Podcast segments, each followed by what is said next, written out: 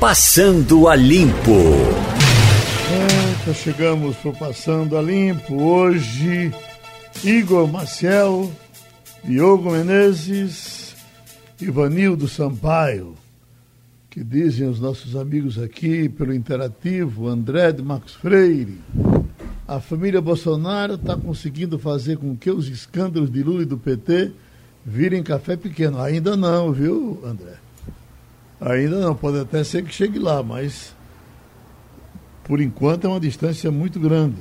Agora, Ivanildo, fala nisso. Esse advogado de, de é, Fábio Bolsonaro, ele não tem uma, uma cara de, de rábula.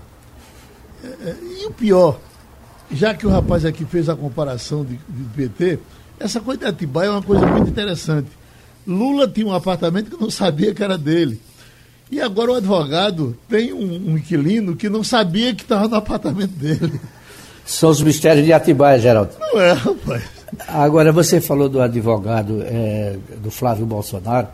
Realmente a figura dele não inspira confiança, não é?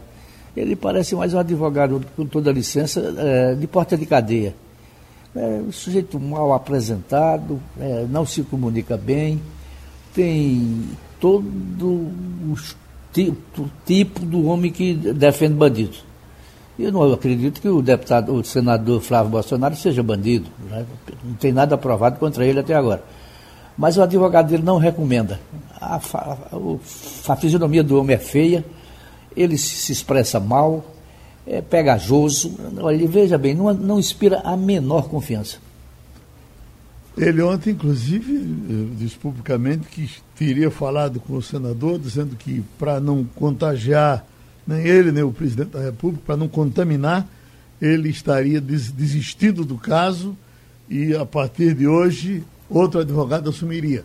Já tem a manchete aqui: Flávio contrata ex-advogado de Sérgio Cabral para o lugar de Vacef.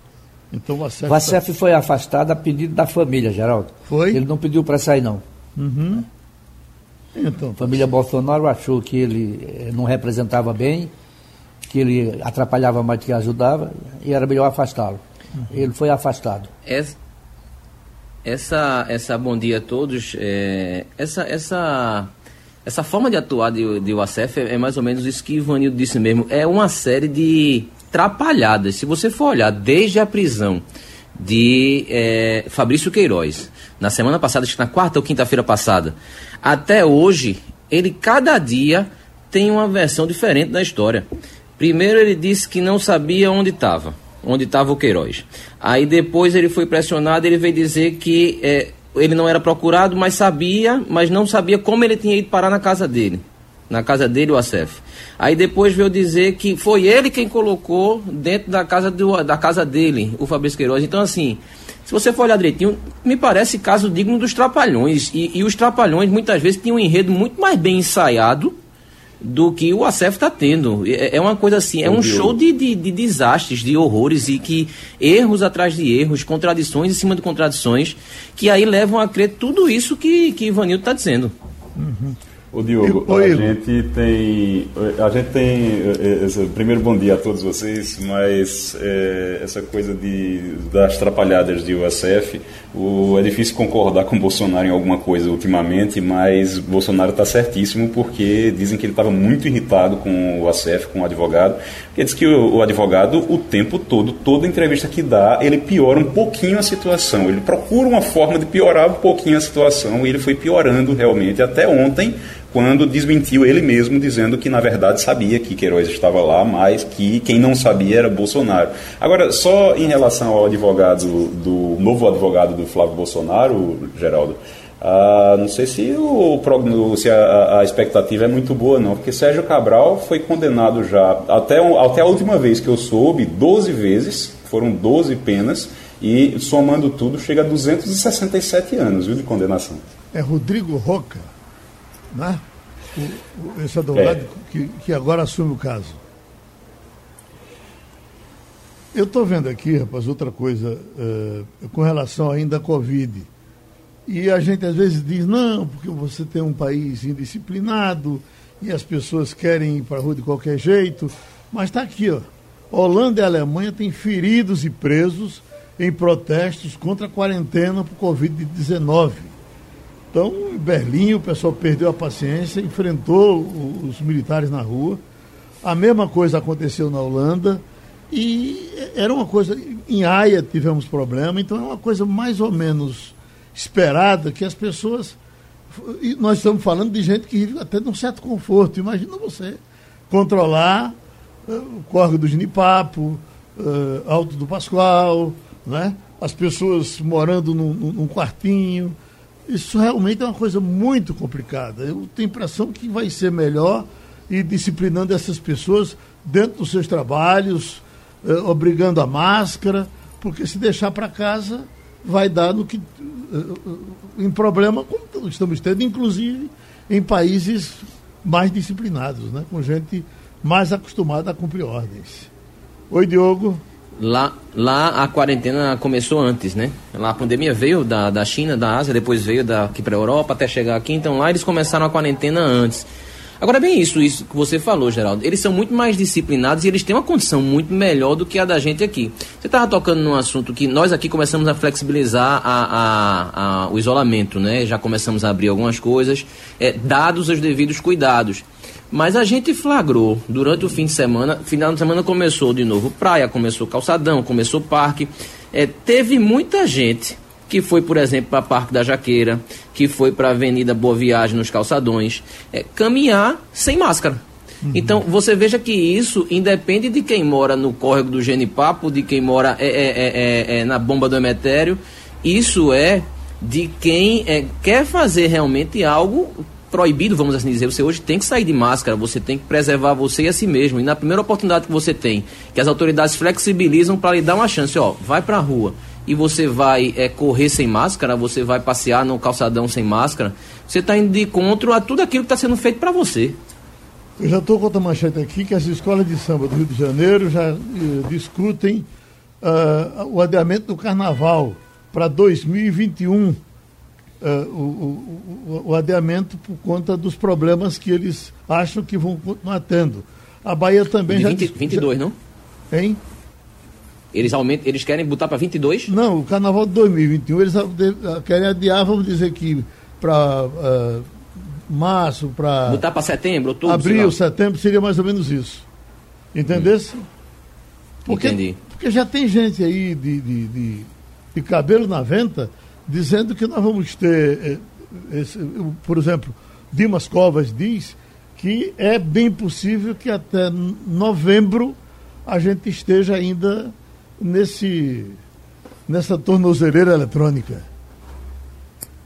O Geraldo, a questão Deve do Carnaval do Rio de Janeiro é que o Carnaval do Rio de Janeiro hoje é um grande negócio, é uma grande indústria. Mexe com vários setores que, e, e movimenta milhões e milhões de, de, de reais. A começar das emissoras de televisão, os patrocinadores que estão por trás, o comércio que se movimenta em torno de cada escola de samba, que hoje são mais de 40. Você tem a primeira a primeira série, a segunda e lá vai. Então, quer dizer, você mexer é, com esse adiamento, você está mexendo com várias atividades econômicas que certamente têm interesse também na prorrogação, mas não no adiamento. Então, é, vai ser uma coisa difícil de ser negociada, de ser conduzida, por conta disso. Não é só a escola de samba que está ensaiando na sua quadra e testando o chambirredo é, são milhões de reais que estão por trás de cada uma atividade dessas. Uhum. E Marcelo, se me perguntar de supetão, em que pé anda aquela questão da deputada Flor de Lis, que andou tão perto de resolver, e é um crime praticado dentro de casa, com tudo bem desenhado, vocês, bom, é, já está resolvido. Não, tá, a coisa permanece obscura, confusa, é impressionante. Eu, a manchete que eu tenho aqui agora é Flor de Lis e marido frequentavam casa de swing. Se lembra que era um pastor, né? Era um, era um pastor, é, é, verdade. A manchete do, do Globo de hoje tem, tem, aliás, é uma das manchetes do Globo de hoje. A gente tem essa história, frequentavam casa de swing, segundo uma frequentadora da igreja a polícia. Agora, é, o que precisa ser descoberto realmente não é nem. Claro que isso faz parte da investigação, que tem que saber como era a rotina deles para poder entender. Mas o que a gente tem nesse momento realmente é que avançou muito pouco a investigação. Existe uma desconfiança muito grande que ela tenha participação na morte do marido, mas não tem provas ainda sobre isso, não tem ainda um, fechamento do inquérito, não tem resultado ainda. Acho que a, a, pandemia atrapalhou um pouquinho porque tira o foco, né? E aí todo mundo começa a trabalhar mais devagar. Agora, o que eu estou recebendo aqui, de, de, pelo interativo, de pessoas dizendo que estão se preparando para viajar, para passar o São João do interior, estão viajando inclusive logo agora, entendeu? Não, o interior, eh, e, e, e estamos com essa rota da 232 bem complicada, né? Inclusive saiu, não está na relação de aberturas do, do Palácio do é Governo. Né? Perigoso. É, é, perigoso. É perigoso porque você tem uma situação ainda. Tem muita gente morrendo no interior, tem gente morrendo no interior. Eu sei porque lá em Caruaru, por exemplo, a situação está complicada. A situação está difícil. Eu estou sabendo disso por. Já, sabe quando. Uma coisa é você saber os números. Saber dos números, você receber os números. Outra coisa é quando vai chegando, olha, morreu fulano. Olha, fulano que é irmã de Cicrano morreu. Então a gente começa realmente a ver isso, que é algo que foi logo no início aqui no Recife e eu acho, Geraldo, que a gente tem que aí chamar a responsabilidade do governo do estado também, porque precisava ter feito algo gradual também para o interior. Você precisava ter fechado de forma gradual para agora abrir de forma gradual também. Foi feito uma coisa muito desorganizada, foi feito tudo baseado no Recife e depois se percebeu que o interior é diferente do Recife e que a onda do, do vírus chega lá depois, e chegou pela BR-232, como você disse. E como você disse, e agora você chegar e as pessoas estarem querendo ir para São João, que nem tem festa de São João no interior, mas quererem ir para lá para passar o São João no interior, pode complicar ainda mais a situação e até trazer o vírus de volta para a capital, trazer o vírus de volta para o Recife, porque essas pessoas podem ser vetores e aí a gente vai ter de novo um aumento aqui. É perigoso isso. Muita gente trazia. Uh questionava a gente aqui sobre Minas Gerais. O que é que acontece com Minas Gerais e tal? Eu até você, Igor, falava da subnotificação. Uhum. Mas ontem eu vi aqui na rádio uma entrevista uh, do nosso grandão do futebol, Antônio Gabriel, sobre, com, com o secretário de saúde de, de Belo Horizonte. E o secretário de saúde diz, olha, inferno a gente viveu aqui em Belo Horizonte e vive ainda. Por quê? Porque uh, você, você não tinha nem governador e prefeito falando a mesma língua. Então você tinha Bolsonaro dizendo que era uma gripezinha, o governador Zema acompanhando o Bolsonaro também, e o prefeito da cidade dizendo, não, aqui nós vamos segurar a barra. Resultado, está pipocando agora no estado inteiro e as pessoas estão correndo para se tratar em Belo Horizonte. E Belo Horizonte já tem hospitais com 90% de ocupação com pessoas do coronavírus que estão vindo das cidades do interior, que não tomaram as providências necessárias, muitas delas uh, no momento ideal. Exatamente. Geraldo, o Romeu Zema, é, o Romeu Zema ele agiu de forma extremamente irresponsável no, no início e acabou acontecendo isso. Uhum. Eu tenho a impressão que o governador deixou a cargo de cada prefeitura tomar as medidas que achasse necessárias para a contenção da expansão do vírus. Eu não sei se isso significa é, fechar estradas, não permitir a entrada de veículos que venham de regiões contaminadas, principalmente saindo da região metropolitana do Recife, e se eles teriam autoridade para fechar esse, essas, essas rodovias, não permitir a entrada de carros que viessem da capital. Eu não sei se o decreto do governador permitiria que as prefeituras tomassem essas medidas ou isso deveria ser uma ação do governo estadual? Você está se vindo daqui? É porque a gente está dizendo que o, o, tem muita gente indo para o interior, né? Sei. Passar o São João uhum. e pode levar o vírus do Recife para lá. Da mesma maneira que pode trazer de lá para cá. Sim. Mas o que eu pergunto é o seguinte: será que os, os municípios podem bloquear estradas se não permitir que os carros entrem? Isso é que eu não sei se o decreto do governador permite ou pelo menos cogitou de medidas desse campo. Eu, eu, acho, eu, eu, acho que essa altura, Ivanildo, é quase inevitável. uh, as pessoas se programam o tempo todinho para ver seus parentes em Caruaru, Pesqueira, Garanhuns. O que a gente, é, certamente, a última cartada é pedir que as pessoas se protejam. Aí de máscara, obedece à distância de um de outro e vamos começar a, a, a trabalhar essa possibilidade, porque se você tem seu pai, sua mãe, essas pessoas estão por lá, eles estão se cuidando. O que a gente, a gente até falou disso. Tem municípios do interior que se cuidou até, se cuidaram até melhor do que a gente aqui. Então vamos continuar os cuidados e, e vamos vivendo, né? Talvez seja Vocês lembram? Vocês lembram que na Semana Santa houve isso? É, se pediu para que as pessoas não fossem visitar os parentes, ficassem em casa. Hoje já não tem essa campanha. E aí a, a gente vale lembrar também que dos 185 municípios de Pernambuco, né, é, contando com Fernando Noronha, 85 não puderam reiniciar as atividades econômicas. Eles ficam na zona da mata e agreste, sobretudo, porque estavam com uma onda muito grande de Covid para lá, que foi o que a gente chamou o tempo todo de interiorização.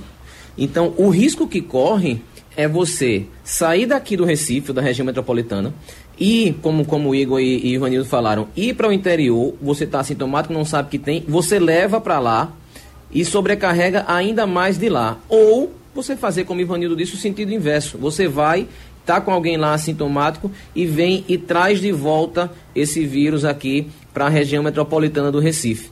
É um risco que se corre sim, mas eu acredito que a essa altura do campeonato, já que não houve. Nós estamos no dia 22, o, amanhã já é véspera de São João, é quando se faz toda a comemoração. Como não se teve uma campanha dizendo fique em casa, não vá para o interior, eu acho que é mais agora aquele negócio mesmo de dizer assim, vai de máscara, ou então te protege, usa álcool em gel, porque está muito em cima para se fazer uma campanha a partir de agora. Ainda dá. Mas o risco que tem é esse, é você levar daqui para lá, que já já está super lotado, e hoje a, o, o, o, maior, a maior zona de, de dificuldade é lá, na zona da Mata no Agreste, ou você trazer para cá de volta. Agora, você sabe o seguinte, não tem dança. Veja bem, não vai ter dança, não vai ter agarramento não vai ter forró. Eu acho que é uma visitazinha. Oi, tia, tudo bem? Oi, tá, tá, tá e tal. Mas uma coisa é uma visita. Oi, titia, oi, titi, oi, papai ou vovô. Não uhum. vai ter festa, pelo menos que a gente saiba, pública. A gente não sabe como é que vão ser em condomínios, a gente não sabe como é que vai ser. E outra coisa, até para você dar um oi, você pode transmitir esse vírus também. Lógico que você pode até diminuir se você não está naquele dança. O forró é você dança junto, por exemplo, que é a nossa época agora. Mas existe o risco. Ô, Geraldo. Oi. É, em relação ao que Ivanil estava dizendo de as prefeituras proibirem a entrada, não tem como proibir. O que alguns municípios estão fazendo, é, Santa Cruz do Capibaribe é um exemplo, está é, fazendo isso, é, são barreiras sanitárias. E aí no, no Nordeste, no, no Sertão, você tem também algumas barreiras sanitárias. Só que essas barreiras não servem de nada, porque você não impede, mesmo que a pessoa esteja doente, você não impede que ela entre. Você vai medir a temperatura, vai dar algumas orientações, vai saber se tem alguém com algum sintoma ali dentro, isso é, é natural. E aí depois você diz, olha, se tiver algum sintoma, tem algum sintoma? Tem. Então você vai entrar, mas você fique sete dias isolado em casa. Tchau. É só isso. Oi, você sabe que então... em Caruaru a prefeita Raquel tentou encurralar e a justiça não deixou. Ela, é, porque não Ela não permitiu como. que fechasse, que trancasse ali no redondo e que, que teria que passar para Toritama, para lá e para cá. Como é que podia passar, né? É, não tem como, não tem como você evitar. Principalmente se você pegar Caruaru, por exemplo, Caruaru tem uma BR-104 que corta por dentro da cidade e que liga o, o, norte, o sul ao norte e o norte ao sul do estado, e você tem a BR-232 que liga o estado de leste a oeste e que passa também dentro da cidade. Você não tem como impedir, fechar as rodovias e impedir que as pessoas entrem na, na cidade. É impossível isso em Caruaru. Eu acho que em todo canto, imagina você chegar em Petrolina e dizer de, de Juazeiro não entra aqui, ou, ou, é. ou vice-versa, é, tranca a ponte. É muito difícil. Rapaz. É difícil. Bom, minha gente, no Passando a Limpo já estamos com o ministro do Desenvolvimento Regional, Rogério Marinho, que está com agenda, inclusive, pernambucana hoje. Ministro, um abraço grande. Eu lhe pergunto, como é que vai ser a sua agenda hoje aqui em Pernambuco? Ah, bom dia, Geraldo Freire. Bom dia a todos os ouvintes da Rádio Jornal. Nós estamos aqui desde as sete da manhã em agenda aqui em Petrolina. Uhum. Ah, nós começamos com a inauguração da nova sede da Quadra Vasque, É um prédio bonito, moderno, a altura e da importância desse projeto de irrigação de frutas aqui no Vale do São Francisco, né? mais de 100 mil hectares, mais de 300 mil pessoas é, integradas nesse processo importante. É, em seguida, viemos aqui é, na inauguração de um residencial para quase 500 casas, residencial Pomares. Assinamos a liberação de 17,8 milhões em recursos de obras hídricas para cinco municípios diferentes né, aqui na região. Né, e estamos indo daqui a pouco à cidade de Sertânia, onde faremos uma visita à doutora do Agreste, ao canteiro de obras, ocasião em que queremos liberar mais uma parcela de recursos para que a obra tenha continuidade. Né? Nossa preocupação, orientada pelo presidente Bolsonaro, é que as obras de segurança hídrica sejam priorizadas e não parem. Né? Nós estaremos também mais tarde é, com o governador é, do estado de Pernambuco, onde teremos a oportunidade de liberar recursos para a doutora do Agreste, uma vez que 90% dessa obra é bancada pelo governo federal, e também recursos para o CBTU, para o metrô de, da região metropolitana. É, iremos dormir em Recife, no dia seguinte iremos para Paraíba. Essa semana estaremos a semana toda no Nordeste, geral. Amanhã Paraíba, quarta-feira Rio Grande do Norte, quinta Ceará e na sexta vamos aguardar a chegada do presidente Bolsonaro para ocasião da chegada da transposição do São Francisco ao estado do Ceará, que é um, é um momento histórico que a gente vai estar presente. O ministro, o, o, seu, o seu ministério é, é, é o ministério que tem que gastar. E, e o seu orçamento, o senhor permanece com. Ninguém mexeu com ele, o senhor tem dinheiro para mexer com isso tudo, que o senhor diz tanta coisa aí que ninguém tem. É muito dinheiro. Esse, é, é, o seu orçamento o permanece o mesmo? Sim, inclusive o presidente tem, tem nos priorizado, tem conservado o nosso orçamento. E o nosso compromisso desde o primeiro dia foi ter uma atenção toda especial com o Nordeste brasileiro, em especial com as obras hídricas. As obras hídricas é o que dá uma segurança à própria sobrevivência do ser humano.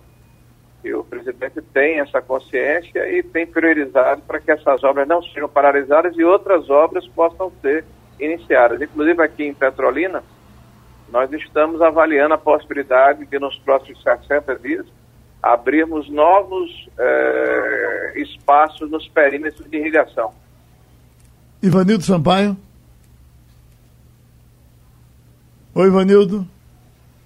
Bom dia, ministro. Bom dia, Ivanildo. Alô, ministro? Ele está ouvindo. Alô? Está ouvindo. Bom dia, estou ouvindo. O senhor é nordestino e o senhor conhece tanto quanto nós as demandas que os as, as demandas que nós temos diante do governo federal. Deixa eu passar para Igor Marcel, então. Uma dessas seria a ferrovia transnordestina. Eu estou ouvindo, é um transnordestina. Que se arrasta desde o Brasil Colônia e que nunca e que nunca foi é, continuado. Eu pergunto ao senhor, existe existe nos planos do governo federal é, a decisão de levar adiante o projeto da Transnordestina? Bom, primeiro, uma boa notícia para o Nordeste. Né? Na sexta-feira, o presidente, inclusive, além da visita a Jati, a partir do, de Milagres, reservatório de Milagres, Milagres que fica em Pernambuco ainda, né? onde vai ser liberado as águas para chegar em Jati, no Ceará, nós iremos também visitar a retomada das obras da Transnordestina ali no Ceará, a 70, 80 quilômetros de distância. Agora, o trecho de Pernambuco, esse nós estamos fazendo tratativas para retirá-lo da concessão originária, uma vez que, o, que a empresa teve dificuldade de prosseguir. Então, a ideia é relicitar esse trecho ainda esse ano e já há interessado. Então, nós estamos retomando esse trecho do Ceará, e vamos relicitar o outro trecho, que é esse trecho de Pernambuco, que deve ir até Pecém, para que não haja descontinuidade da obra. Mas o senhor faria isso com o governo federal, com verbas do governo federal ou seria não, um projeto de terceirização? É, é para se entregar à iniciativa privada. Hoje o, é o Ricardo Straibuck, né? Que, que tem a concessão é, da, da Transnordestina, só que ele teve dificuldades, a empresa dele teve dificuldades, e nós estamos fazendo tratativas já bem adiantadas para permitir que ele continue com a parte que ele pode fazer e, e permita que seja feita a, a, licitação ou a relicitação é, do ramal remanescente. Isso é uma ação do ministro Tarcísio, da Infraestrutura, que tem feito, desde o início da administração, as tratativas necessárias para a continuidade da obra. Ministro, o senhor sabe mais do que ninguém a, a, a, necessidade que a gente tem dessa obra, que a gente luta por ela há tanto tempo. Quer dizer, o senhor está vendo a possibilidade dela recomeçar em meses? Não, ah, para você ter uma ideia, nós já vamos visitar o canteiro de obra funcionando no Ceará. Tá? Agora vamos relicitar o ramal que interessa a Pernambuco. Certo. E a gente espera até o final do ano começar as obras. Sei. Recomeçá-las. Igor Marcel. O ministro, muito bom dia. Eu queria, queria começar é, já lhe perguntando sobre algo que ficou um pouco mais evidente depois daquela da exposição daquela reunião do dia 22 e que chamou muita atenção uma certa diferença de pensamento entre o senhor e o ministro da Fazenda Paulo Guedes sobre os rumos da economia para o futuro, principalmente nesse momento que a gente está vivendo. É, existe hoje uma divergência aí em relação a isso? O senhor acredita num projeto mais desenvolvimentista? Paulo Guedes não? E qual é a. Existe essa, essa dificuldade hoje, realmente? Olha, dentro do governo, todos estamos na mesma página, ou seja, preocupação em que haja retomada efetiva do desenvolvimento do país, que a iniciativa privada e o poder público se irmanem para para que nós, no, nós possamos fazer, é, propiciar emprego, renda, desenvolvimento no Brasil como um todo. Os instrumentos estão aí. Né? É, o governo e a iniciativa privada, evidentemente, podem trabalhar cada um no seu quadrado para fazer a sua parte. E é o que nós estamos fazendo. O Pro Brasil deverá ser anunciado brevemente juntamente com esse processo de retomada. Aí nós vamos saber de que forma o governo vai se comportar é, de uma forma mais efetiva. E a nossa posição é a posição do governo. Então, a doutora do Agreste, que é outra coisa muito importante para a gente, o senhor vai se encontrar com o governador Paulo Câmara e isso é para solução imediata, uh, uh, ministro? Olha, nós estamos fazendo tudo para que não haja nenhuma paralisação da obra, né? Já tem em torno de 80%, se não estou enganado, de, de área edificada. Né? E nós vamos, inclusive, fazer uma liberação hoje, eu acredito, de 40 a 45 milhões de reais. E o compromisso de que não vai faltar recurso. Nós queremos que a obra continue no mesmo ritmo né? e que brevemente todos os 70 municípios abrangidos pela doutora possam ter a, a segurança de que vão ter água disponível com qualidade e regularidade nas suas torneiras. Olha, ministro, foi certamente muito bom conversar com o senhor. O senhor é muito prático, já disse tudo que tinha para dizer e agora é a gente torcer para que isso tudo dê certo e vamos trabalhar, tá certo? Obrigado, Geraldo. Obrigado aos seus ouvintes aí. Viva o Brasil. Pronto, siga a sua agenda. Nós ouvimos o ministro do Desenvolvimento Regional, Rogério Marinho, falou de Petrolina e está com essa agenda interessante para Pernambuco que ele acaba de dizer. Eita, já estamos com Eliane Cantanhede. Eliane, é, é, essas é, passeatas que tivemos ontem, em tempo de coronavírus, e aí permaneceu com um grupo, me pareceu até minoritário, contra Bolsonaro, um grupo maior a favor de Bolsonaro. Mas uma pessoa de bom senso não poderia chegar, olha, minha gente, vamos parar com isso aí. Ah, até, até dezembro, depois a gente faz as passeatas da gente. O danado é que o presidente Bolsonaro fica calado com relação a isso e em nenhum momento pede às pessoas que não, não compareçam às ruas, ainda bem que ele não foi. Ele teria ido para um, um sepultamento de um soldado no Rio de Janeiro e não foi. Mas esse esse rame-rame é, interessa a quem? Olha, esses, essas manifestações, bom dia, Geraldo, bom, bom dia, dia, colegas, bom dia, ouvintes, essas manifestações estão encolhendo, né? Você viu ontem que ninguém deu muita bola para elas, não está com muito registro aí nas redes sociais, nem, nas, eh, nem na, na, na imprensa, porque elas estão minguando. O presidente Bolsonaro não foi nessa, nesse domingo, não foi no domingo passado, e ele já pediu, olha, não precisa mais ir à rua não. Por quê? Porque o temor era de um confronto entre os pró-democracia e os pró-bolsonaristas. Então, pró-Bolsonaro. E o medo do confronto fez com que houvesse um refluxo.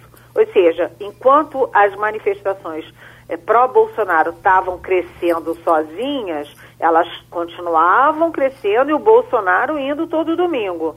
Na medida em que houve uma reação do outro lado e começaram as manifestações pró-democracia contra Bolsonaro, e aí os bolsonaristas refluíram, porque ninguém quer guerra campal nesse país, né?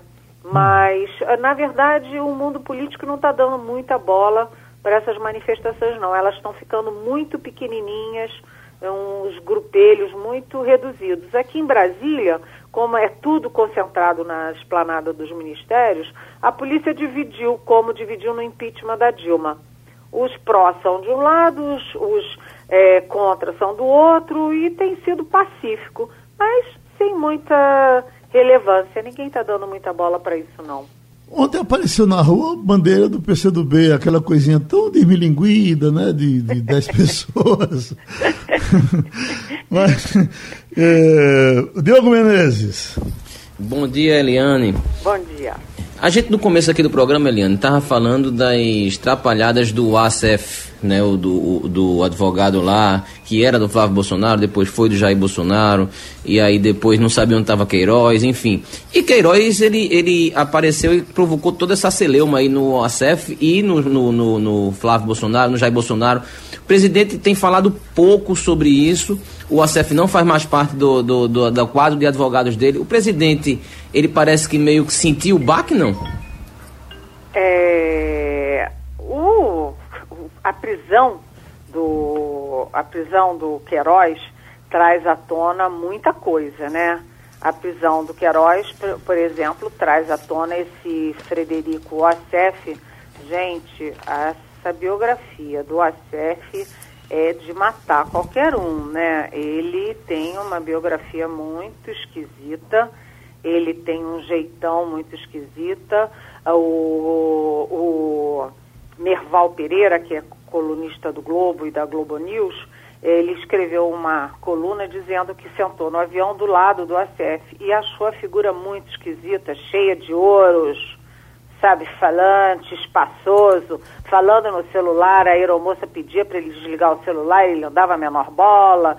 Ou seja, esse tipo de gente, é, com o passado que ele tem, com a, a ex-mulher dele, que acaba de ganhar, inclusive, 41 milhões em contratos com o governo Bolsonaro em um ano e meio, esse tipo de gente não era para estar tá dentro dos palácios, convivendo ali na intimidade do presidente da República, da família do presidente da República. Né? Então, o Queiroz entrou chorando na cadeia, ele é um perigo, porque é um preso com que sabe tudo o que ele sabe, desestabilizado psicologicamente, ele é um risco enorme de bater com a língua nos dentes. Segundo, a Márcia, mulher do Queiroz, ela está foragida, vai entrar na lista da Interpol. Mais cedo ou mais tarde ela será presa e ela também sabe de muita coisa, é um risco para a família Bolsonaro. E além deles agora, você tem esse UACF, que diz que é íntimo, que vive no Alvorada, que é, é advogado deles todos e tal. Aí o Bolsonaro põe a outra advogada para dizer que não, que ela é que é advogada a Fernanda Cufa. Ela é que é advogada. Então, o ACF é um falastrão, ele gosta de aparecer, um exibicionista, e ele é outro risco. Então, o presidente se mete com figuras que vão trazer problemas a eles. E o Acef e o Queiroz trazem à tona um outro personagem, que é o Capitão Adriano, que é o líder das milícias do Rio de Janeiro, que foi morto em fevereiro esse ano, todo mundo lembra disso, e que toda hora tem uma conexão com a família Bolsonaro. Né? Inclusive porque a família Bolsonaro não apenas é, deu medalhas, condecorou mais de uma vez o Adriano, uma delas ele estava preso, como empregou, a família Bolsonaro empregou a mãe do Adriano, a mulher do Adriano, etc. Tem uma conexão. Isso tudo é um caldeirão fervente e cria muitos problemas, deixa muitas dúvidas para o presidente Bolsonaro. Isso aqui está só começando. Hoje o ACF já foi afastado do Flávio Bolsonaro como advogado, já estão botando como advogado quem? o advogado que era do Sérgio Cabral, né? Que conhece essa coisa. Sérgio Cabral condenado a quase 300 anos. O advogado do Queiroz é o mesmo advogado do Adriano. Então você embola milícia, Adriano, Queiroz, o ACF, Flávio Bolsonaro. Gente, esse negócio ainda vai dar muita confusão. Ontem o ACF, eh, eh, Eliane, ele deu pena. Ele esteve numa entrevista dizendo uma coisa só, não saía do assunto, por mais que se perguntasse, era só aquele, não, a casa é minha, mas eu não sei como foi que ele entrou lá, não sei quem deu a chave a ele, não sei mais o quê. E, e, e era de dar pena. Ele, inclusive, no, terminou pedindo perdão à família Bolsonaro, se por acaso ele cometeu algum erro, que se os erros dele pudessem prejudicá-los, que o presidente o desculpasse. Então parecia aquela música de Reginaldo Rossi, eu não presto, mas eu te amo. Entendeu? Mas é, é, eu acho que teve pressão muito forte em cima dele. Não foi uma decisão dele de sair, acho que saíram ele, não é? Ah, saíram ele. Hoje, inclusive, a Mônica Bergamo, da Folha de São Paulo, está dando que a, o Bolsonaro e a família estão de, aspas, saco cheio do ACF. Por que isso? Ele é exibicionista, falastrão, né? E cá para nós, gente, gente, é uma barbeiragem, uma burrice você botar o Queiroz na casa do advogado do presidente da República e do, do advogado do Flávio Bolsonaro. É você jogar o Queiroz no colo do presidente da República. Depois você, ele, o ACF põe como advogado o, o Paulo Emílio Cata Preta, o advogado do Adriano, do miliciano Adriano, como advogado do Queiroz. Os dois já eram íntimos, o Queiroz do Adriano e você põe o mesmo advogado, é uma barbeiragem em cima da outra. Ou seja, o ACF, a melhor coisa que ele faz nesse momento é calar a boca e sumir. sumir e ficar quietinho. Hum, Ivanildo Sampaio. Bom dia, Eliane. Bom dia. O nosso ex-ministro da Educação, Abraham Weintraub, que saiu do Brasil quase fugido para assumir um cargo do Banco Mundial, parece que não está sendo muito bem-vindo na instituição. É, algumas manifestações é, deixaram claro que ele não é uma pessoa grata. Eu pergunto a você, existe alguma chance dele ter o nome rejeitado pelo colegiado e não assumir? Olha, existe sim, porque mais de 300 intelectuais brasileiros, economistas, é, diplomatas, etc., escreveram uma carta para os oito países, quer dizer, para os outros sete países, porque são oito, é, que são dessa diretoria do Banco Mundial, pedindo para não acatarem, não aceitarem o Weintraub. O, eu vou dar dois exemplos de pessoas que ocuparam esse cargo: Pedro Malan e Murilo Portugal. Ambos têm mestrado, doutorado, falam línguas, têm o um inglês fluente. O Weintraub não sabe nem escrever português. Será que ele é fluente? e na escrita e na fala em inglês para discutir questões tão, é, enfim, é, complexas na área de Banco Mundial. Além disso, seguinte, ele chegou nos Estados Unidos, como você disse, praticamente fugido, é, com a disposição de usar as redes sociais para liderar a direita mais, mais rastaquera que tem aqui no Brasil. Só que ele, no Banco Mundial, ele assina um compromisso, se ele for aceito, ele assina um compromisso de não falar de política interna de país nenhum, muito menos do, do próprio país. Ele, além de tudo, não pode dar entrevistas, não pode ter esse tipo de articulação.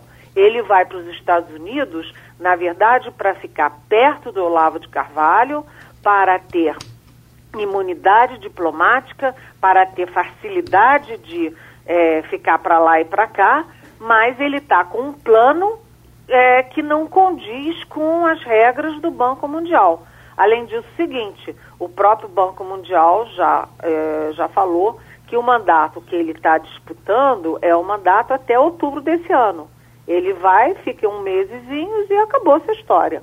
Ou seja, o Weintraub, que nunca deveria ter sido ministro da Educação, porque não tem qualificação, nem equilíbrio emocional, nem nada para ser ministro da Educação, ele agora também está indo para um cargo para o qual ele nunca deveria ter sido indicado, né? É, é um vexame atrás do outro. Agora, o presidente compactua com tudo isso. Primeiro se submete a uma live do lado do Weintraub. Nessa live, o Weintraub é o protagonista e o presidente é coadjuvante. O Weintraub dá as notícias e o presidente fica com uma cara ali catatônica do lado dele. E segundo, é, o presidente esperou o Weintraub desembarcar nos Estados Unidos com imunidade diplomática, passaporte diplomático, e só então é, é, demitiu do Ministério da Educação. Ou seja, tudo esquisito, né? Muito, muito esquisito. E esse Weintraub a gente ainda vai ouvir falar muito dele. Igor Marcel. Eliane, muito bom dia.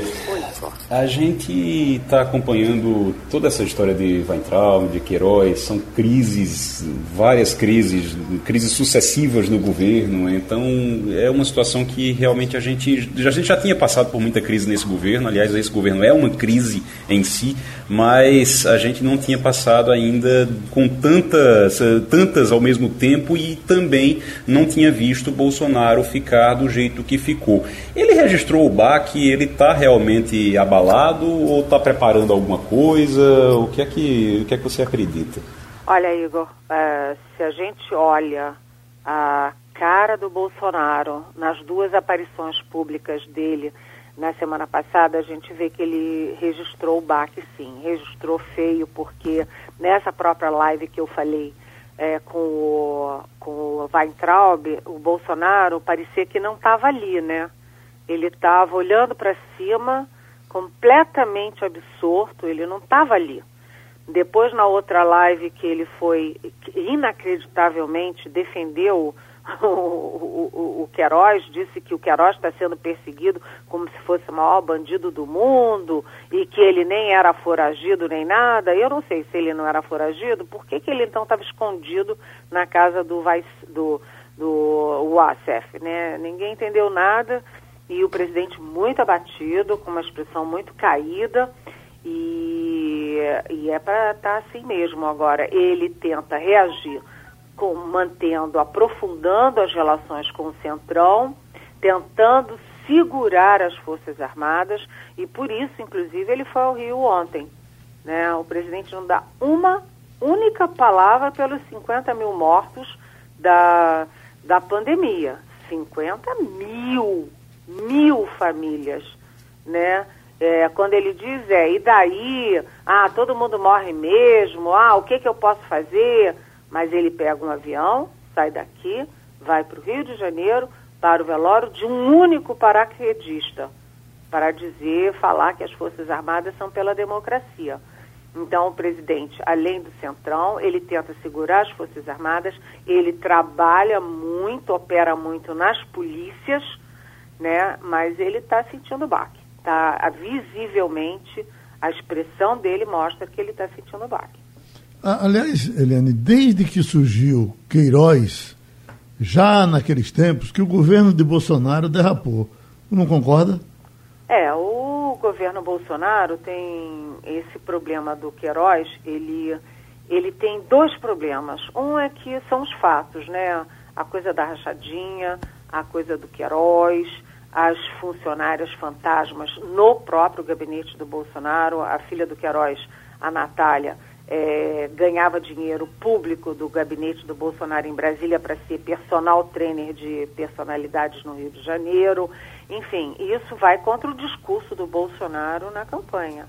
O, o que é quando era dos adversários, ele achava tudo um escândalo. Quando é dele, ele quer que todo mundo ache natural. Essas coisas não são naturais. E a outra coisa é que é, o Bolsonaro tem, tem, é, tem outros problemas, né? O Bolsonaro, ele cria problemas. Eu estava conversando com fontes militares na semana passada, porque eles são um fator importantíssimo nessa equação, e ela, eles diziam, o Bolsonaro acorda criando uma crise. Todo dia ele conseguiu brigar com todo mundo. Quando ele tem o problema do Queiroz, não tem ninguém para defender ele. Só aqueles grupe, grupelhos é, são é, golpistas, são contra as instituições, contra a democracia, que defendem ele. Porque ele brigou com é, imprensa, brigou com juristas, brigou com os médicos, brigou com o mundo acadêmico inteiro, professores, alunos, funcionários, brigou com ambientalistas, é, brigou com o pessoal de direitos humanos, brigou com a diplomacia toda, brigou com os presidentes dos outros países. Quando ele entra num problema grave como o Queiroz, não tem quem defenda. Uhum. Ele fica isolado. Tanto que ele, na, quando surgiu a prisão do Queiroz, ele chamou ao palácio o ministro da Justiça e o ministro da Defesa. Dois dias seguidos, tentando. É, a, a insinuação é de que ele quer que o governo, o Ministério da Justiça e a Defesa venham defendê-los. E aí a defesa e a justiça dizem, olha, desculpa, não temos nada a ver com o Queiroz e não temos nada a ver com o ACF e não tem nada a ver com Flávio Bolsonaro. Isso não é uma questão de Estado e não é uma questão nem sequer de governo. É uma questão pessoal dos Bolsonaro. Helena, já que você falou dos militares, e fechando a nossa conversa hoje, essa manchete aqui. STF e Forças Armadas abrem diálogo em busca de pacificação. O que é que tem por trás disso? Olha, os, eles estão conversando intensamente. E aí é o, o Dias Toffoli, o Alexandre de Moraes e o Gilmar Mendes, entre outros. Esses três eu tenho certeza. Conversaram com o ministro da Defesa, o general é, Fernando Azevedo e Silva. O Gilmar Mendes também conversou com o comandante do Exército, o general Edson Pujol, que, aliás, tem sido muito elogiado pela descrição pelo profissionalismo dele. É, além disso, esses ministros do Supremo e os militares que estão no comando das forças têm conversado muito com generais da reserva, com juristas de diferentes campos, esquerda, direita, centro, ex-ministros da Justiça, ex-ministros da Defesa, todo mundo tentando uma saída para a crise política o Bolsonaro e os bolsonaristas querem que o Supremo dê um refresco, um respiro para o presidente, né? já que houve várias decisões do Supremo que são contra o Bolsonaro. Então pedem isso. E o Supremo diz, ué, mas primeiro quem ataca é o Bolsonaro.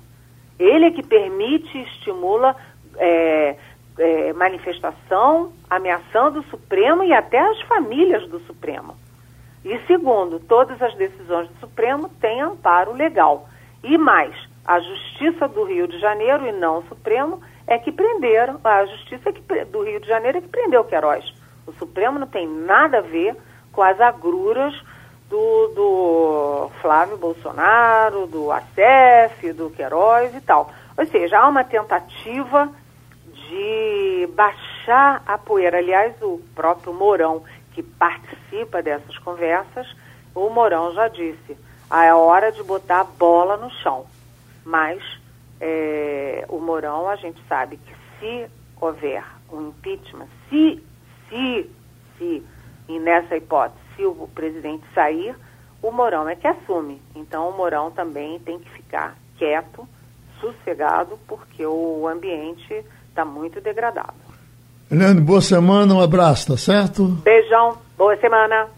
Eu fiquei aqui pensando no ministro Rogério Marinho, que ainda nos escuta lá em, em Petrolina, uh, com a agenda pernambucana muito interessante. Fala dinheiro para o metrô, dinheiro para a transposição da, da, do São Francisco, dinheiro para uh, uh, a, a doutora do Agreste, é verdade, Geraldo. Eu queria saber dele, mas não tivemos tempo, e também sei que não é área dele, é mais do Ministério da Saúde. Qual é o futuro da nossa Hemobras, que está paralisada há algum tempo e falta tão pouco para ser concluída? Pouca gente sabe, Geraldo, mas é, a Hemobras se propõe a produzir um derivado do sangue que seria o único lugar da América Latina que produziria esse tipo de produto. E a gente não sabe o futuro da Hemobras porque ficou parado desde que o falecido Rômulo Maciel saiu da presidência e se botou um pano em cima da história da Hemobras. Tem, não tem, vai, não vai, não pode parar o que já tem lá, porque tem 90% concluído. E a gente fica esperando por esses 10%. Isso é com o Ministério da Saúde, né?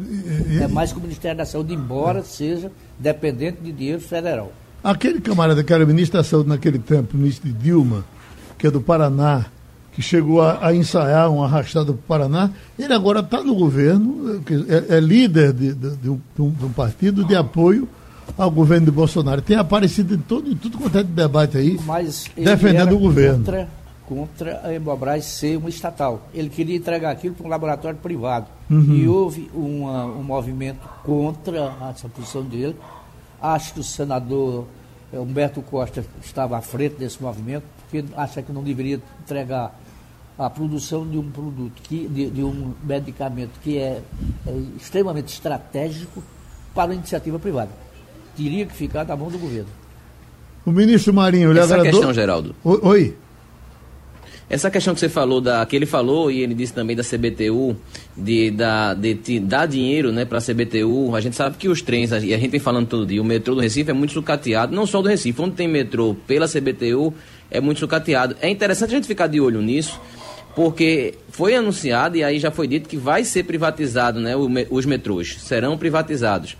Só que para eles irem para a iniciativa privada, os estados precisam assumir antes. E eles hoje são federais. Então, essa conversa que ele disse que vai ter com Paulo Câmara, é, deve ter alguma coisa de liberação de dinheiro, óbvio, mas deve ter alguma coisa já também tentando um possível entendimento para uma futura privatização, futura próxima, inclusive, privatização do metrô. O Estado tem que assumir antes para poder depois ser feita a privatização. E aí se ficava muito naquela história quando se anunciou a privatização, dizendo assim, o governo do estado, mas peraí, eu vou assumir um negócio que é completamente deficitário, é, que é completamente sucateado. Então pode ser que tenha alguma conversa a respeito dessa história. Uma liberação de dinheiro e um acordo sendo feito mais para frente para que seja feita a privatização no futuro do metrô do Recife.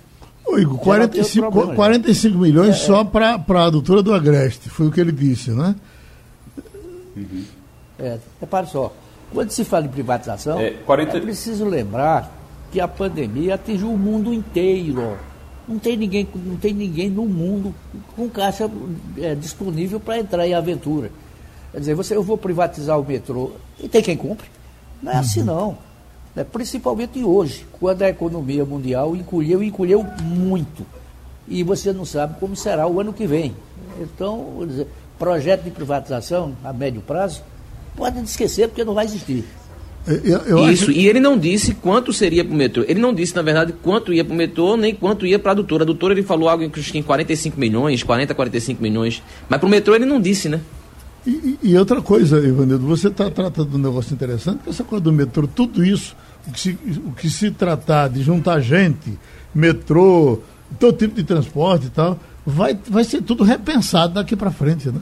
Claro, não vai ser assim não. Oi, Igor. Você tem, Geraldo, é, o que você tem, na verdade, é. Diogo está certo, e assim que ele falou no metrô, a gente ficou pensando também aqui, eu fiquei pensando assim, olha, isso não é, isso é para convencer o governo do estado a receber, a é, pegar o, o metrô para poder privatizar depois, porque realmente não pode privatizar diretamente, tem que passar para o governo do estado e é para poder privatizar. E aí, nesse caso, deve ter uma injeção de dinheiro, vai injetar uma verba para melhorar a situação passar para o governo, para o governo aceitar receber e poder fazer essa privatização. Ninguém sabe se essa privatização vai ser feita e aí o governo tem que acompanhar muito bem, realmente, porque vai pegar um, um que hoje é uma, uma complicação, né? É realmente é algo muito complicado. A gente não sabe como é que vai ser isso. Agora, em relação à doutora do Agreste, é uma obra que está extremamente atrasada, muito, muito atrasada mesmo.